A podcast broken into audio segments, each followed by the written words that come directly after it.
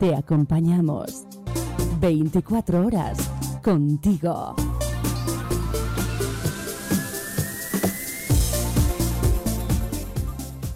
Más que una radio.com. Más online. Más cerca. Más accesible. Escúchala en todos los dispositivos móviles. Estos son tus canales de comunicación. Por Twitter, arroba más que una radio. Por WhatsApp, 648-550-456. Y por correo electrónico a través del mail contenido arroba más que una radio.com. Más que crowdlending. Invertir en proyectos, proyectos en los que invertir. Un espacio sobre modelos de financiación.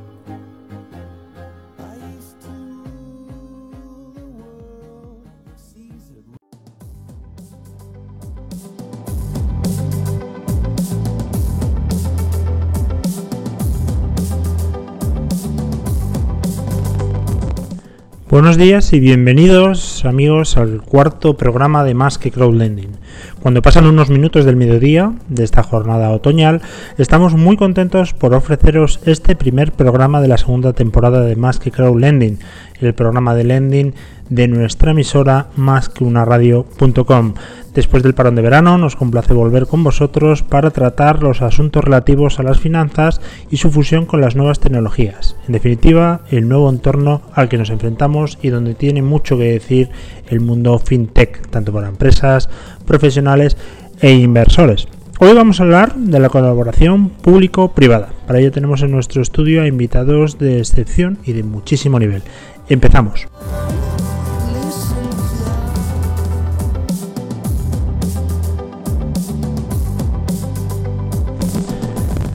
Bueno, como contábamos, estamos hoy con todos vosotros con el programa número 4 de Más que Crowdlending, eh, con invitados de excepción. Tenemos a, también nos acompaña hoy Laura, como siempre, nuestra eh, nueva incorporación, tema contenido y tema programación. ¿Qué tal, Laura? ¿Qué tal, Luis? ¿Cómo estás? Muy bien, ¿y tú? ¿Qué tal la semana? Encantada de estar aquí. Sí, yo también que estés con nosotros. Hemos preparado un super programa. Un super programa, que ahora vamos a hacer además la presentación de todos nuestros invitados, si te parece. Venga, adelante. Empezamos, eh, bueno, sabéis que a mí me encanta el fútbol y lo vamos a hacer como una alineación, ¿no? Por eh, el central, Ana Martínez, que es la jefa del área de gestión de mediación de ICO desde el año 2012. ¿Qué tal, Ana? Hola, buenas tardes. Muy bien, muchas gracias. Ana es una central técnica eh, que va al corte perfectamente y delante de él tenemos a Jesús Sarria, ¿verdad? Que es el Chief Investment Officer de INEO Corporate. ¿Lo he dicho bien? Perfecto. Muchas gracias, muy bien y encantado de estar aquí con todos vosotros y compartiendo esta mesa. Muchas gracias por la invitación. Gracias a ti. Y bueno, en la delantera siempre tenemos a, a la referencia, a nuestro Ronaldo Messi, a Gregoire del Estapí, el CEO de Lendix en España. ¿Qué tal? ¿Cómo estás? Programa más internacional hoy. Sí, sí, hoy tenemos En Colombia se junta, ahí estamos ganando terreno. Sí, sí, Colombia, Francia y España. Bueno, y tú de Burgos, ¿no, Laura? España, España. También. Pero bueno, bueno, fenomenal. Eh, la verdad que hoy me apetecía muchísimo traer aquí al, al programa a gente del ICO. Hemos estado hablando antes con, con Ana, fuera de micrófono, un poco de las funciones que tiene el ICO. Nos hemos encontrado eh, a través de los diferentes programas que tenemos en la emisora, muchas startups, pymes y autónomos que bueno pues tienen alguna carencia en cuanto al tema financiero y sobre todo en el tema de la financiación. Se ha puesto muy de moda ahora el tema de las rondas de inversión que se celebran con auténtico éxtasis, cuando para mí me parece una malísima noticia, porque ronda de financiación es igual a vender un trocito de tu corazón. Pero bueno, eso ya cada uno lo, lo que estime oportuno. Ana, cuéntanos a grandes rasgos para la gente o la poca gente que no lo conozca qué es el ICO. Pues eh, el ICO es el, banco público de, España. Es cierto que muchas empresas mm, lo, conocen perfectamente y lo tienen de referencia, pero también es, es cierto, como decías Luis, que es un gran desconocido para, para muchos autónomos y muchas, y muchas pymes eh, españolas. Porque cada vez que vamos a una jornada de difusión eh, con asociaciones de empresarios, jornadas con otras entidades de crédito, pues todavía nos sorprende que hay mucha gente que no sabe eh, la labor que el ICO lleva a cabo en, temas de financiación para, para tantos tanto los autónomos como, como las empresas. En concreto, yo eh, estoy, eh, soy la responsable del área de, de, mediación, es el área que lleva a cabo la gestión de las líneas de, de financiación, aunque no están diseñadas y no son específicas para, para autónomos y para pymes, es decir, cualquier empresa con independencia de, su tamaño puede acceder a financiación a través de estas líneas, pero es cierto que tienen un foco especial eh, para los autónomos y las pequeñas y las medianas empresas. Hablamos también antes un poco de, la complejidad, entre comillas, porque luego el ICO tiene una, pues una función o unas características muy sencillas. Lo que pasa es que la gente, yo me he encontrado a emprendedores, autónomos, pymes, eh, intentar buscar el banco ICO entonces, eh, explícanos un poco cuál es la forma de financiarse a través de una línea ICO, qué respaldo supone y, y si eso da una garantía adicional y quién soporta el riesgo de las operaciones. A ver, las líneas ICO, la primera que se puso, la primera línea de financiación ICO que se puso en marcha fue en el año 93, es decir, que ya tenemos una experiencia de más de 25 años eh, donde se ha venido a confirmar, un poco al hilo de, de los que estamos eh, participando hoy en esta mesa, se ha venido a confirmar el éxito de la colaboración público-privada. El ICO eh, es importante tener en cuenta que únicamente tiene una oficina en Madrid eh, con una plantilla en torno a 300, 350 empleados. Entonces, eh, las líneas de financiación del ICO podemos desarrollarlas, como les digo, desde el año 93 gracias a la colaboración de las entidades de crédito privadas, porque sin su colaboración no nos permitiría poder abarcar y poder llevar la financiación a todos los autónomos y a todas las empresas que están localizadas a lo largo de todo el territorio nacional, porque como les digo, el ICO solamente tiene una oficina en España, con lo cual esta colaboración es importante para poder alcanzar los volúmenes de financiación y poder dar cabida y cobertura a todas las necesidades que presenten las empresas en todo el territorio nacional. ¿Qué papel desempeñó el ICO en la crisis? Porque mmm, recuerdo perfectamente que cuando se acabó el crédito y se cortó para todas las empresas, todas es una forma de hablar, pero para la mayoría de pymes salió el ICO con líneas eh, ampliadas para ayudar a este colectivo. Sí. ¿Eso cómo fue? Un poco responde pues al papel anticíclico que tiene el ICO, que evidentemente cuando hay una falta de liquidez en el mercado, el papel del ICO es muchísimo más destacado que en momentos, por ejemplo, actuales, donde hay una la, las, todas las necesidades de liquidez están cubiertas,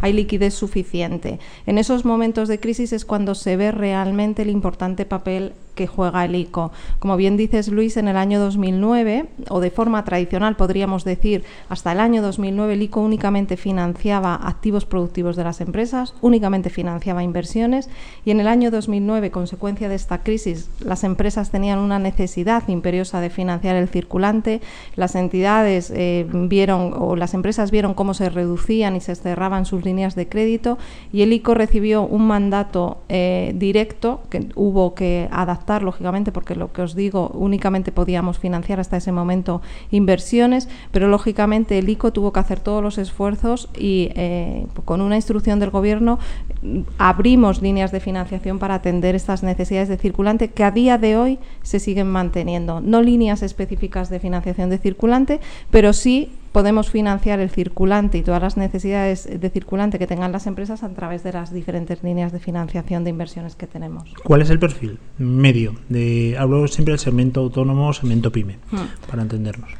Pues, eh, como os digo, no hay ninguna limitación en cuanto a tamaño de empresa, es decir, cualquier empresa con independencia de su tamaño puede pedir financiación a través de las líneas eh, ICO. La limitación vendría determinada por el importe de financiación. El importe máximo por cliente y año son 12 millones y medio de euros, pero lo cierto es que el perfil y el grueso de, de clientes que acceden a financiación del ICO son autónomos y pymes micropymes, podríamos decir, eh, empresas que no tienen más de o tienen menos de 10 empleados. También es cierto que el, es el grueso de las empresas en España son empresas de muy pequeño tamaño. ¿Cómo se financia el ICO? Bien, esta, esta, pregunta también es muy interesante, Luis, porque es verdad que cuando vamos a jornadas, eh, sobre todo en los años de crisis, eh, había mucha crítica en cuanto ¿qué hacen los bancos? Tienen el dinero del ICO y no lo trasladan a las empresas, ¿no? Porque pues es cierto que cuando se ponían en marcha las líneas, pues lógicamente los titulares de prensa, el ICO este año destinará, por ejemplo, 10.000 millones o 20.000 millones para la financiación de las inversiones y las necesidades de las empresas. Entonces, cuando veían que, que los volúmenes volúmenes de financiación no abarcaban ese importe, pues mal entendido las empresas consideraban que ese importe lo tenían los bancos y que no, no lo querían conceder. Pues bien, es una pregunta que, que, que nosotros siempre nos gusta aclararlo en todas las jornadas a las que vamos para, eh, para que las empresas no tengan dudas en cuanto a esto. El ICO, aunque es un organismo público, 100% del Estado, pero no nos nutrimos de los presupuestos generales del Estado, es decir, nos financiamos a través de los mercados. Con lo cual, eh, sí que hay un compromiso del Gobierno en cuanto a que durante todo el año eh, haya financiación suficiente a través de las líneas de, de, mediación del ICO, a través de estas líneas ICO, para que ninguna empresa y ningún proyecto de inversión se quede sin financiación, pero no hay ningún compromiso en cuanto a importe. Únicamente es el compromiso de atender absolutamente todas las necesidades que puedan presentar autónomos y empresas. Y en último término, ¿quién soporta el riesgo? ¿De ¿La entidad bancaria o el ICO? Con carácter general, las líneas, por ejemplo, que, que, te referías tú en la crisis y las líneas específicas de circulante, es cierto que ahí eh, recibimos la instrucción para soportar el riesgo 50% ICO, 50% de las entidades de crédito, pero con esas líneas ya finalizaron. La última línea eh, fue hasta mediados del año 2012. Actualmente, con carácter general, eh, las líneas ICO son el riesgo 100% de las entidades de crédito. Son quienes analizan el proyecto de inversión, quienes analizan la viabilidad, por tanto, del proyecto de inversión como la viabilidad del cliente y quienes eh, determinan las garantías que son válidas para la concesión de la financiación. El ICO, al final, a través de las líneas ICO, lo que hace es dotar de financiación y poner unos recursos en los términos y condiciones que el ICO establece, lógicamente, pero eh, utiliza la red de los bancos para que concedan la financiación a las empresas y son las entidades de crédito quienes analizan el riesgo. Entonces, una persona que vaya, o una empresa pyme autónomo que vaya a solicitar un préstamo ICO, en el fondo va a pensar, bueno, a mí me va a tener que analizar el scoring en la entidad bancaria, o sea que el ICO en último caso yo no voy a interactuar con él. Eh, efectivamente, quien analiza el scoring y que analiza el, el, riesgo definitiva de la financiación es el banco. Pero no nos olvidemos tampoco que el ICO, eh, aunque es público, somos un banco a todos los efectos, tenemos los mismos controles y estamos sometidos a la misma regulación y a la misma normativa que cualquier entidad de crédito privada. Y el hecho de que el ICO analizase el riesgo de las operaciones no variaría. Uh -huh. ¿Mm? ¿Alguna vez se ha pensado en abrir banco? Quiero decir, sucursal, atención directa al público, o eso no entra. Eh, pero perderíamos esa eficiencia a la que me refería al principio de la colaboración público-privada, porque aunque abriésemos sucursales, tendríamos que abrir miles de sucursales, porque ahora mismo el ICO, con una sola oficina en el centro de Madrid, tenemos cientos de miles de oficinas distribuidoras de las líneas ICO mm. utilizando la, la, red de los bancos. El que el ICO abriese sucursales, incrementaríamos los costes y al final el, el objetivo del ICO es trasladar la financiación en las mejores condiciones posibles a las empresas y a los autónomos. Está claro. Estoy un poco preocupado porque tenemos en la delantera a Greguac que no se ha movido, que no es habitual en él. Sí, muy respetuoso del ICO. Sí, sí, no, te estoy viendo Estoy esperando que el ICO abre las plataformas como para dentro de las plataformas. Vamos a... Como la línea ICO. Bueno, eh, como os he comentado, esto es un debate, cualquiera puede intervenir, Jesús, eh, Greguac. A mí me, porque a mí me, me llama la atención lo que está diciendo Ana, Ana, ¿verdad? Sí. Es que soy malísimo para los nombres. sí. Ana me está llamando mucho la atención. Ha repetido muchas veces eh, colaboración público-privada. Vosotros sois privados. Colaboráis con. Y además hay una cosa muy importante. Una de las relaciones institucionales que tiene el ICO es con el BEI, el Banco Europeo de Inversión, que a su vez es vuestro accionista también. ¿Cómo se articula todo esto? Pues a ver, yo creo que um, para hablar del BEI primero, el, BEI, el, Banco Europeo de Inversión, a través del Fondo Europeo de Inversión, ha decidido dentro de su misión de uh, facilitar el acceso de la financiación de las pequeñas y medianas empresas europeas. Para hacer esto, una de las vías que han elegido es de apoyar um, fondos como el nuestro que da esta financiación a las, a las empresas. Um, en el mes de, de julio, el, el, BEI anunció la, la, entrada en nuestro fondo, el Landix SM, SM2, que permite con 18,5 millones facilitar este acceso a financiación. Estamos entrando en el fondo 3 y, uh, y el BEI uh, probablemente entrará por un importe aún mayor um, en, este, en este fondo 3. Con, con esta inversión en el fondo, lo que hace el BEI es facilitar esta, esta financiación para las empresas. Cosa que perfectamente podría ser el ICO de la misma manera. Eh, segundo elemento, el, el ICO, como, como, Ana lo ha explicado extremadamente bien, no toma el riesgo, son las entidades financieras a través de sus análisis que toma riesgo. Entonces es exactamente el mismo sistema que podría aplicarse a una plataforma de préstamos, con lo cual la plataforma y sus inversores son los que toman el riesgo y el fondeo podría venir del ICO. Entonces una de las discusiones que podríamos tener es que las plataformas de préstamos, Lendix y las otras, todas las que están reguladas aquí en España por la, por la CNMV, podrían o deberían, a mi juicio, tener acceso a estas líneas líneas ICO. Yo creo que las plataformas somos una fuente más de acceso a la financiación para las pequeñas y medianas empresas. Somos complementarios a lo que hacen los bancos. Lo hacemos de manera diferente, mm, yo creo de manera más eficiente, pero ¿qué voy a decir? Pero lo, lo, lo hacemos con la misma finalidad, es decir, facilitar el acceso de la financiación a las empresas pequeñas y medianas eh, españolas. Y uh, entonces el ICO, siendo un actor de, prim de, primer nivel y con la credibilidad que esto aportaría, a nuestro segmento y a nuestra industria. Yo les invito a, a, apoyar las iniciativas de todas las plataformas porque es lo que hoy nos, nos hace más falta. Creo que tenemos sistemas robustos, lo estamos demostrando, estamos creciendo, es un sector que en toda Europa está creciendo a unos 20% mensuales, pero lo que nos falta a todos es credibilidad uh -huh. y ir ganando terreno en el conocimiento por parte de las pequeñas y medianas empresas de este nuevo acceso a la financiación a través de las plataformas como Lendix, pero de nuevo hay otras. Bueno, la verdad que además WAC creo que habla con conocimiento de causa porque antes de Lendix ha sido directivo de referencia en el BBVA, has llevado a Asia, no, no, no, vamos a pecar de modestos. Uh -huh. El responsable para Asia, para Latinoamérica. Para banca mayorista. Banca sí. mayorista. Mucha diferencia ahora con la minorista, ¿no? Mm. Eh, Jesús, vamos al centro campo, eh, experto en reestructuración, deuda. ¿Cómo ves eh, desde vuestra perspectiva, desde vuestro fondo, cómo tratáis el tema de la deuda? ¿Cómo aconsejáis las reestructuraciones que me imagino habéis tenido muchas durante los bueno, últimos años? afortunadamente ese, ese capítulo ya cada vez es menor y es una buena señal. Eh, y, pero sí que es cierto que en el nivel de todo lo que es la estructura, ¿no? de manera general, eh, sí que es cierto que hay, han habido muchas iniciativas por parte de, de, del Estado y del Gobierno para promover todo el tema de, mm, la, eh, de, hacer menos dependiente a las empresas del, del sector financiero. ¿no? Y esto eh, es una necesidad imperante porque las empresas, las pequeñas empresas y las medianas empresas, como bien apuntaba Ana Gregoire, están muy necesitadas de esta situación y cuando tú comparas las empresas, como cómo funcionan las empresas españolas con las empresas, pues realmente la estructura como tal de tamaño de empresas eh, es, hasta similar, lo que pasa es que es en volúmenes de ya de negocio en que las empresas tienen unas ciertas diferencias y, en los niveles de facturación.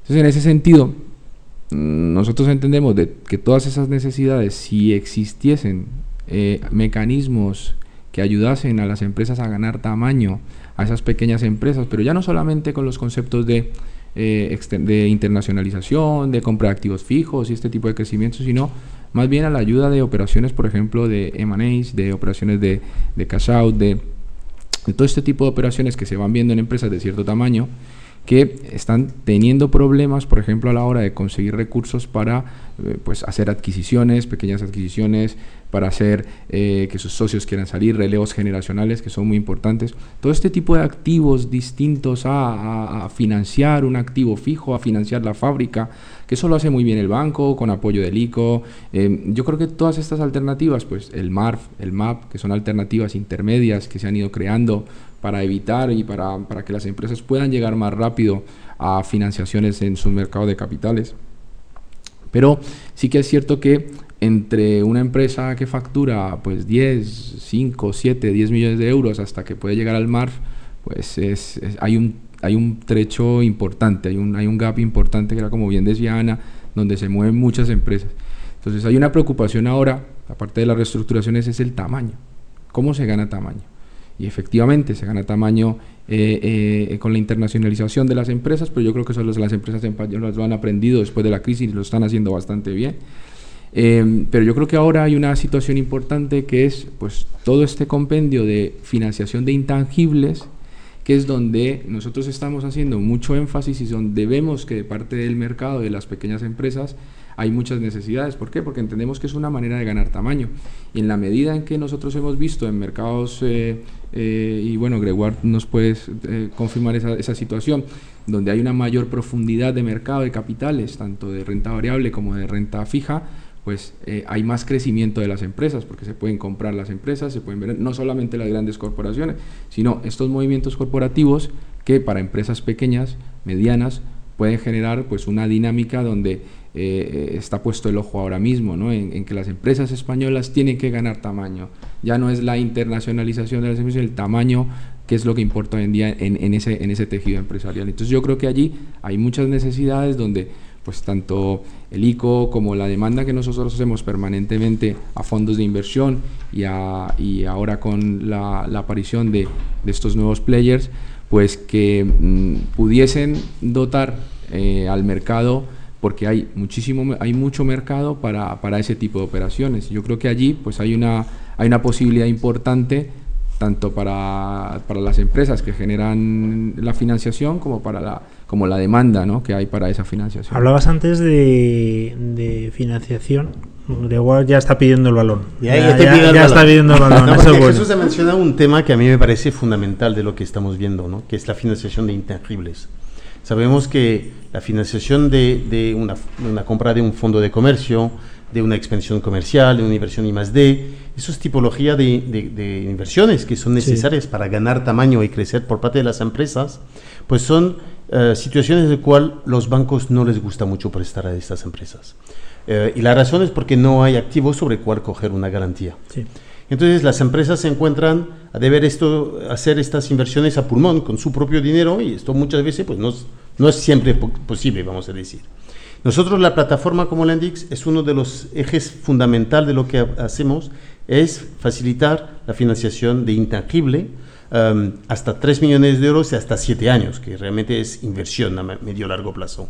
Y yo creo que ahí hay un tema de, de, no dejar las empresas solas en frente de esa problemática y uh, las plataformas pueden ayudar, pero si también podríamos tener una ayuda de parte de, de, instituciones públicas, daría más poder y posibilidades a esas empresas para crecer, ganar tamaño y seguir con esta evolución que es espectacular lo que las pymes han hecho en los últimos 10 años. Después, de, dentro de la crisis, los que han sobrevivido por, por digamos, por esfuerzo, pues ahora tienen que crecer. Han hecho muchos esfuerzos en internacionalización, han hecho muchos esfuerzos de reestructuración. Ahora lo que necesitan es crecer. Mm. Y todas las maneras que facilita este movimiento, que sea bancario, que sea semibancario, que sea eh, alternativo como son las plataformas, yo creo que todos esos modelos hay que empujarlos, ayudarlos para poder avanzar. Ana. Sí, muy interesante y a través de las líneas SICO, un poco lo que decía, el, el origen fueron las líneas de, de liquidez en el año 2009, que se cerraron en el año 2012, pero sí que a través de nuestras líneas actualmente financiamos eh, todos los activos intangibles y todas las necesidades intangibles que la empresa pueda tener. Pero no solo las financiamos, sino que las financiamos en unas condiciones inmejorables, porque el, el coste de la financiación que ICO traslada para esta financiación de intangibles es exactamente el mismo que el, el que supondría a la empresa la financiación de una inversión, es decir, al mismo precio, sabiendo que lógicamente son financiaciones con un mayor riesgo mayor reticencia por parte de las entidades de crédito al mismo coste de financiación. Limitaciones que establecemos eh, si, por ejemplo, se financia el 100% de, de, inmaterial, inversión inmaterial, eh, únicamente se financia el, hasta cuatro años. Sin embargo, si va asociado la inversión de circulante con un proyecto de inversión, la financiación de circulante se adapta al plazo de financiación, al plazo de amortización al que vaya y se financie la inversión. Es decir, por llevar un caso extremo, nuestra financiación para una inversión puede llegar hasta los 20 años. Podríamos, por ejemplo, tener un supuesto de 12 millones y medio de euros, que es el importe máximo, como he dicho antes, de financiación eh, que se puede conceder por cliente y año. Pues un cliente puede tener la mitad de financiación para un proyecto de inversión, la otra mitad para una necesidad de circulante y financiarlo a 20 años. Siempre y cuando que el banco le otorga este préstamo. Efectivamente. Y es ahí cuando- donde pueden entrar, pero pidiendo tipo de, garantías, Garantía. haciendo la vida un poquito complicada a las empresas.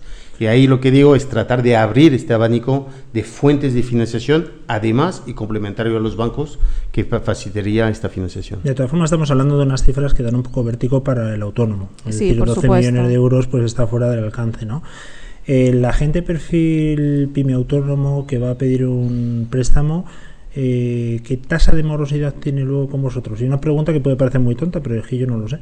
Eh, ¿El ICO gana dinero?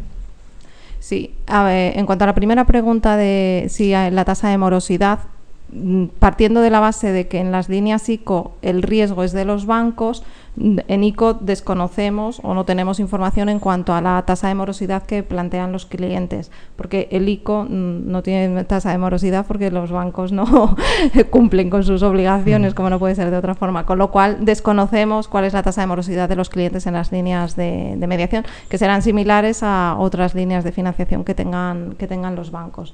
Y con respecto, perdón Luis, en la segunda pregunta. Con la segunda pregunta creo que se me ha quedado en el limbo a mí también, ¿eh? ¿Sí? Si ganaba dinero el ICO. Ah, sí, el Cierto, ICO gana ahí- dinero, efectivamente. También, también muy importante. A ver, el objetivo de ICO no es tener una cuenta de resultados eh, espléndida para repartir dividendos con sus accionistas, pero lógicamente ICO tiene que mantener el principio de equilibrio financiero, como no puede ser de otra forma, con lo cual lo que sí eh, hacemos es captar financiación y obtener la financiación en las mejores condiciones posibles. Uno de los eh, del- de las fuentes de financiación que tenemos de forma tradicional y en estos últimos años que ha cobrado mayor relevancia es con el Banco Europeo de Inversiones. Es una de las entidades que, que de forma tradicional nos, nos- con la que nos financiamos y todo esto nos permite abaratar nuestros costes de financiación para trasladar la financiación a los empresarios en las mejores condiciones. Entonces, no es objetivo del ICO tener una rentabilidad importante y tener una cuenta de resultados importante, pero sí mantener ese equilibrio financiero. Ana, hablamos antes también fuera de micrófono y sé que la gente que nos escucha le preocupa muchísimo porque siempre sale en los programas con startups el tema de ENISA y los préstamos participativos. Sé que estáis lejos, pero también he entendido, por lo que me cuentan los emprendedores, que no acaban de entender muy bien las diferencias entre uno y otro. Sí. Nunca seréis un ENISA. Explícalo, ¿no? ENISA también es otra em- empresa pública y ellos lo que hacen es concesión de préstamos participativos, financiación mediante préstamos participativos. El ICO, por, eh, por estatutos, no podemos entrar en el, eh, en- a participar en el capital de, de las empresas.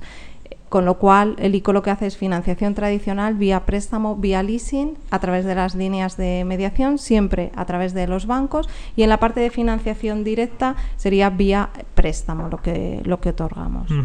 Jesús, vamos al centro del campo, tú que manejas bien el balón. Eh, ¿Cuál es el perfil del director financiero en España de PyME a la hora? PyME hablo ya de un volumen para una financiación, un al exterior. Eh, ¿Qué dominio tienen de todos los eh, instrumentos financieros que les permite poder crecer? Pues mira, yo creo que en ese sentido mm, era un tema que, que yo creo que hemos hablado en, en- y hemos discutido en, en otras mesas y, y nosotros apreciamos que sí que es cierto que falta algo de cultura financiera dentro de las propias compañías. Eh, aquí está la la- el dilema, ¿no? Si tú eres eh, eh, exporta el que es más eficiente o cuando estás exportando te vuelves eficiente, ¿no? Vas aprendiendo en el camino. Pero sí que es cierto que eh, la propia percepción cultural que hay dentro de la empresa, yo creo que mm, es uno de los trabajos que hacemos nosotros cuando nos enfrentamos a, a- a empresas familiares, que de hecho estaba una noticia, venía hoy en expansión, que sobre el tema de, de Merchant Acquisition, de, de operaciones de M&A, que tenía mucho, eh, muchas empresas se, eh, estaban fijándose mucho en este tipo de empresas familiares. Y em, nosotros echamos en falta algo más de profesionalización de la dirección financiera de la empresa familiar y de la pyme Ujú. en España, porque sí que es cierto que hay muchas alternativas en el mercado y que muchas de ellas no se utilizan por el propio desconocimiento, empezando incluso por medidas de circulante como el factoring y el confirming, que es increíble ver cómo ese tipo de instrumentos que son tan de banca del mer- de, de mercado, de banca tradicional, pues muchas veces no son utilizados al, al, al 100% o, o, por desconocimiento o por una cuestión meramente eh, cultural, eh, no quieren entrar en ese tipo de proyectos. Bueno, pues cuando nosotros estamos ante una, ante una empresa y le comentamos, por ejemplo, las posibilidades que hay de que te puedas financiar bien o con deuda, o bien a través de la entrada de un tercero en tu accionariado, eh, eh, ahí ya cambian los colores. O sea, en el momento en que tú a una empresa familiar le mencionas ese tipo de situaciones, pues el accionista o, la empresa familiar todavía quiere mantener y preservar esa, esa pertenencia, es una cuestión cultural.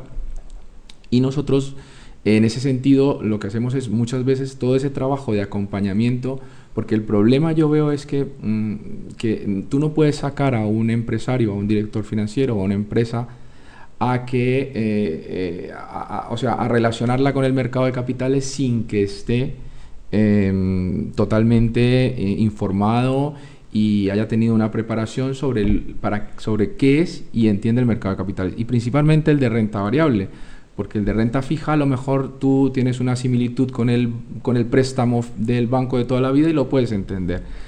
Pero cuando entras en el terreno de la renta variable, empezarles tú a explicar a una, una persona, a un director de una compañía, a un dueño de su compañía, unas cláusulas de dragalón, unas cláusulas de arrastre, eh, unas, eh, unas ventas a plazo y este tipo de situaciones o condiciones de arrastre que, te, que, que los, que los, eh, los fondos de capital riesgo te pueden solicitar en algunas situaciones, pues eso inmediatamente los levanta de la mesa. ¿no? Entonces hay que hacer una muy buena educación, hay que ver todas las prioridades y las bondades que tiene eso, ver que tanto el capital privado en formato de equity es una ayuda, es un compañero, es un partner, y lo que sí es que hay que tratar es de ubicar el mejor partner para cada compañía, y en eso es que, en eso es que tratamos nosotros de, de poder eh, ayudar a las empresas en ese sentido. Entonces yo he hecho en falta cierta preparación, se está desarrollando cada vez más, pero sí que es cierto que hay muchas cosas, es, muchas mm, herramientas están en el mercado,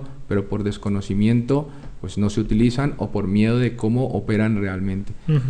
Ahí yo creo, me gustaría añadir una, un tema so, sobre esto porque es realmente muy, muy importante. Si, si tú eres un, un, empresario, facturas 2, 3 millones, uh, tienes 10, 15 empleados, tienes un problema de financiación, vas a ver tu banquero. Y ya está. Uh, vas a ver tu banco, el uno, dos o tres bancos que tienes, y te vas a fiar totalmente lo que, en qué te va a meter o no meter el banco. Um, y ahí, pues hay una situación de información desequilibrada. Um, y el banco pues va a ir en su sentido, el del banco, no siempre el del cliente. Y de, de ahí la importancia que las, las autoridades abren el, el, el juego para facilitar al empresario que está en esta situación de no tener miedo, de abrir a otras fuentes de financiación, de otras maneras, que sea de equity o que sea de deuda o de sea de cualquier otro instrumento eh, que no siempre debe estar en mano de muy pocos bancos, porque además la competición, la, la competición entre bancos hoy en España está cada vez más reducido. Hay cinco bancos que controlan tres cuartos del mercado. Uh -huh. Entonces, no digo que es un oligopolio, pero podría hacerlo fácilmente. Y, y, lo, y, esto hay que ir abriendo el, el, juego, diversificar las fuentes de financiación. Um, y del otro lado, esto es una invitación que me imagino políticamente está, está ya en, el, um, en, en, la, en, la, mesa, que simplificar el acceso a la financiación para ellos. ¿no? Uh -huh. um, el, el, ICO, el INISA, el, todo la, el, la SESGAR, lo que hemos visto en un último programa, son muchísimas entidades que tienen diferentes puertas y me imagino que el pobre empresario que está ahí luchando con sus negocios, sus clientes, es difícil para él saber todas las bondades de lo que es el ICO, lo que es INISA, lo que es SESGAR, de lo que es un Lendix, de lo que es un banco A, B o C, de saber los instrumentos, saber, saber todo esto es muy difícil. Mm. Puede beneficiar de gente como Jesús, muy profesional, que le ayuda, pero también si no se encuentra un poquito um, perdido. Con lo cual, simplificar las, las, puertas de entrada. En Francia tenemos la suerte de tener un ICO um, fuerte que se llama BPI y BPI ha agrupado todas las, la, las, puertas de entrada a la financiación. Pues esto está simple,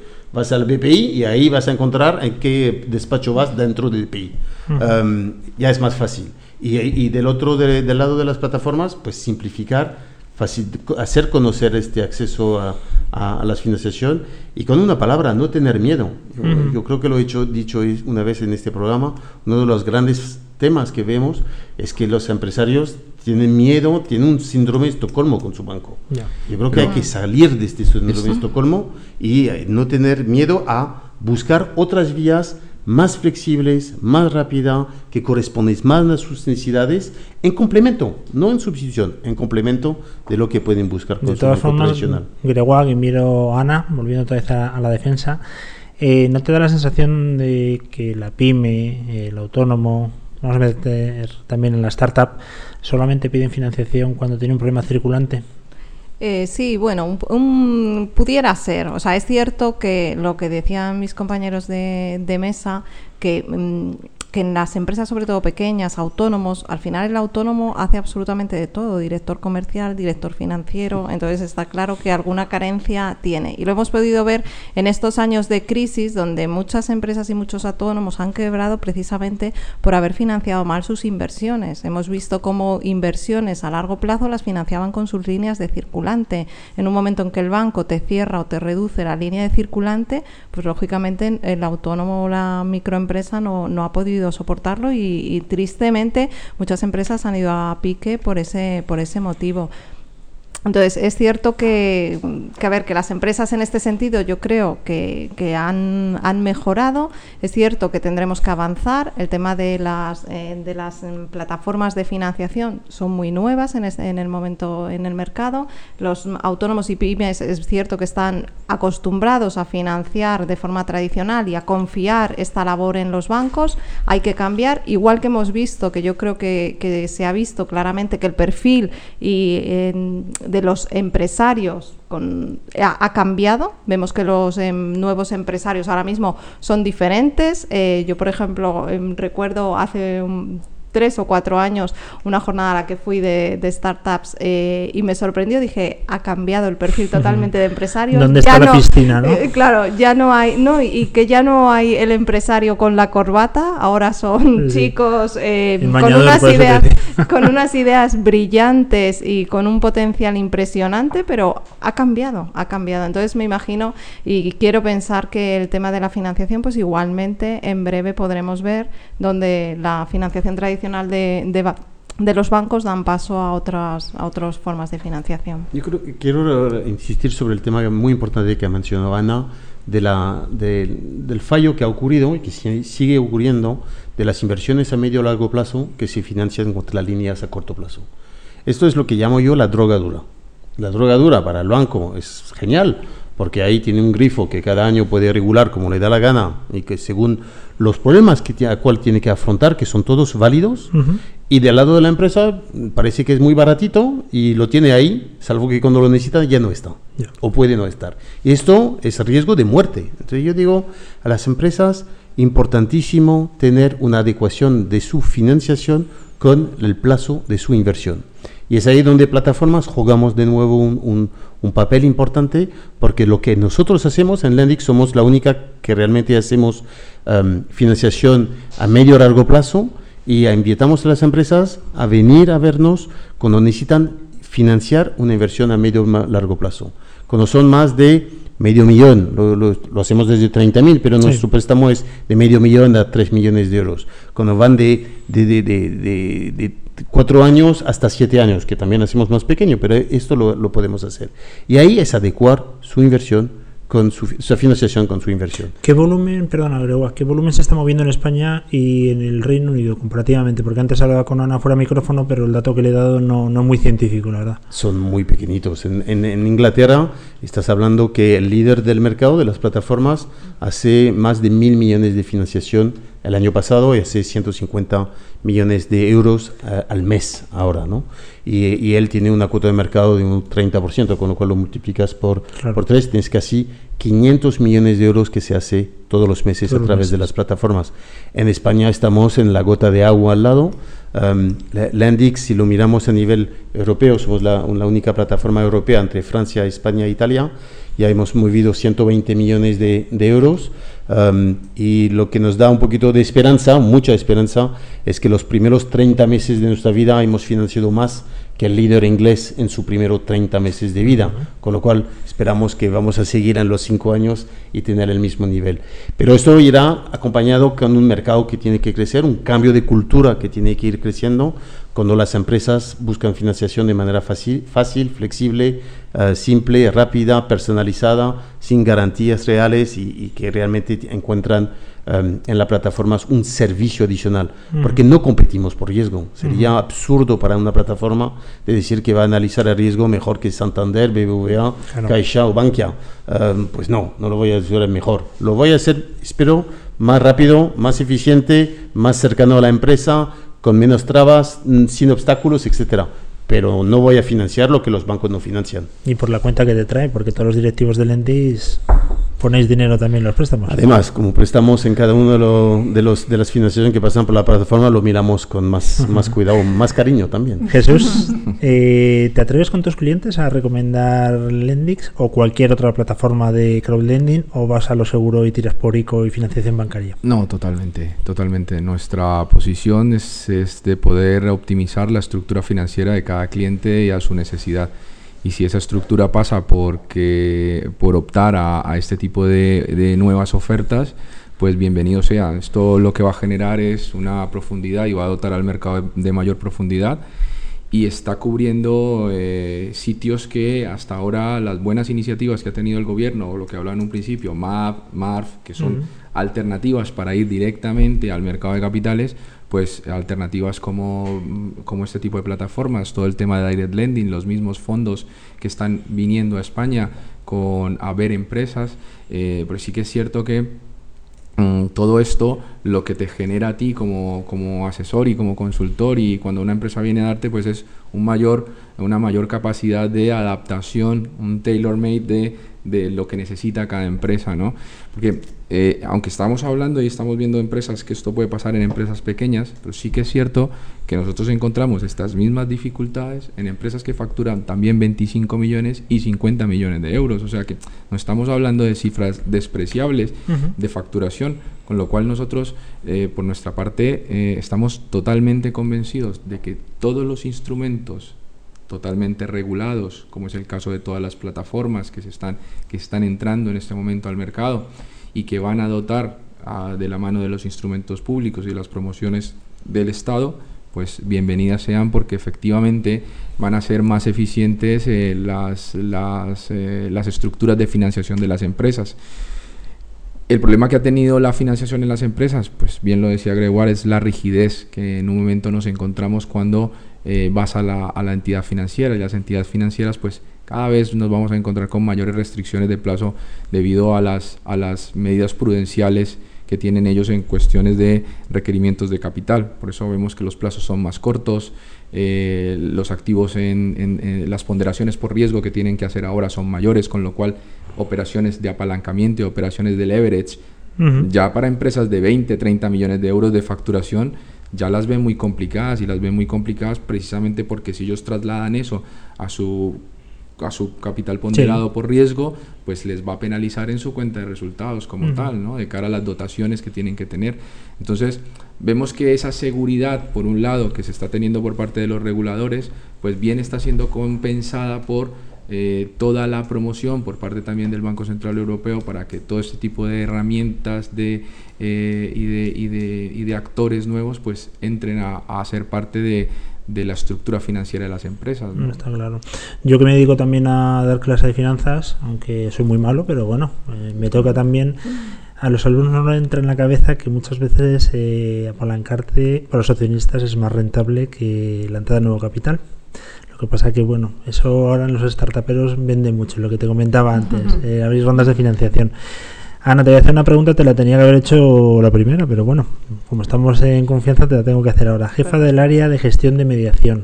Cuéntanos exactamente qué es la mediación en ICO. Sí, la mediación, eh, como decía al principio de, mi intervención, eh, lleva en el ICO mm, desde el año 1993. La primera línea de mediación que se puso en marcha fue en ese año. Empezamos solamente con, con una línea que era para financiación de inversiones en España y actualmente tenemos líneas de financiación que cubren tanto las necesidades de la empresa en el territorio español, tanto inversiones como financiación de circulante.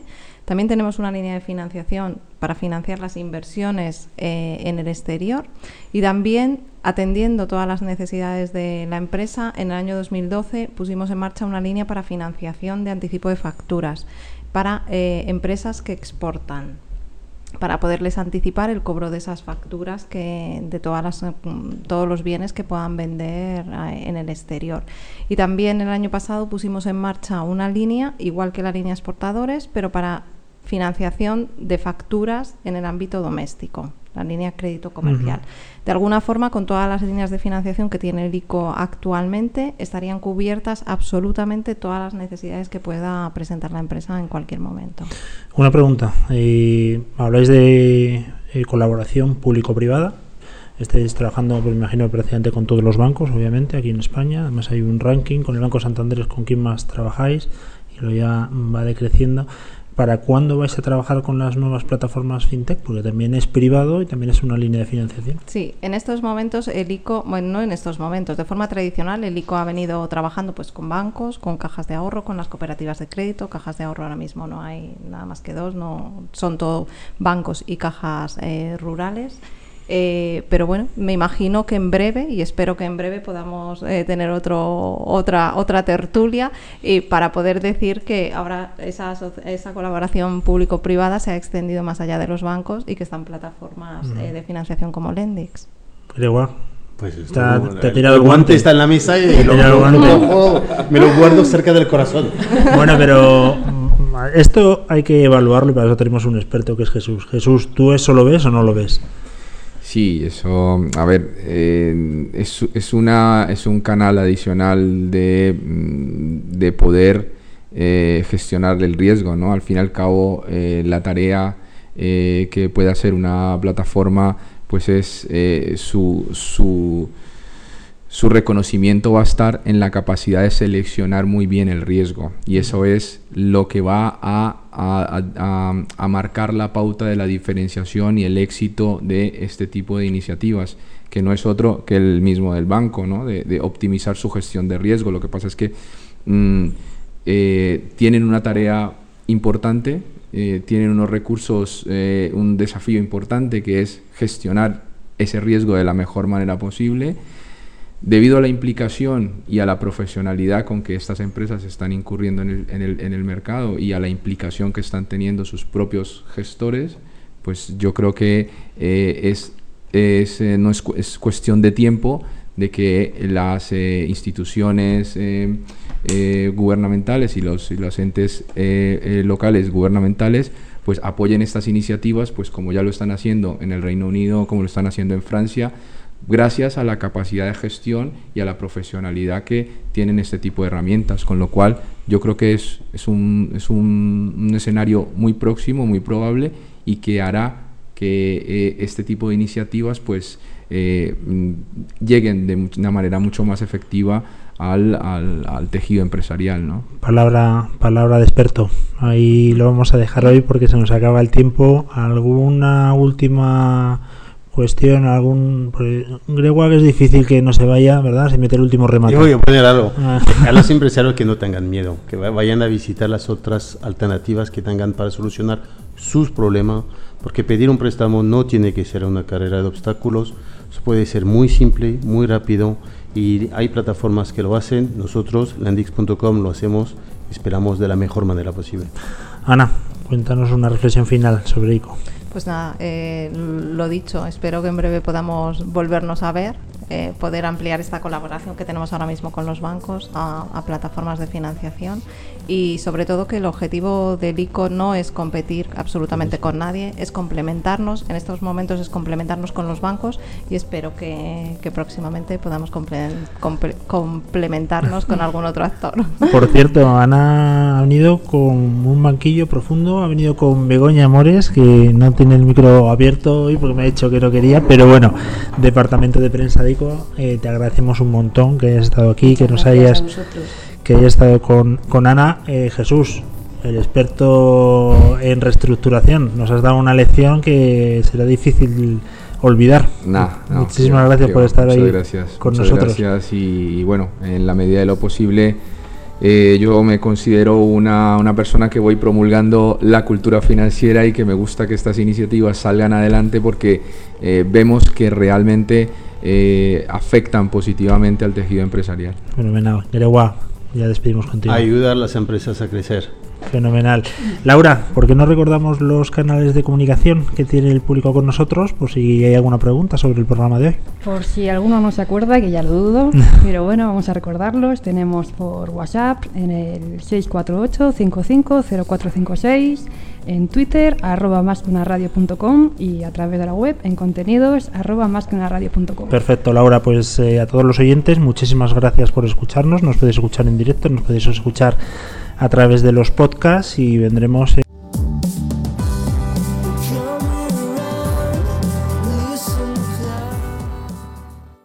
Estos son tus canales de comunicación.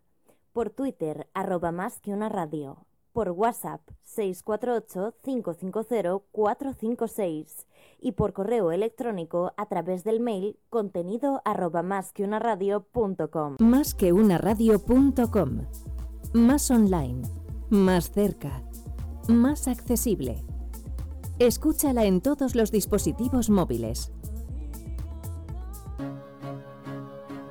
Más que crowdlending. Invertir en proyectos, proyectos en los que invertir. Un espacio sobre modelos de financiación.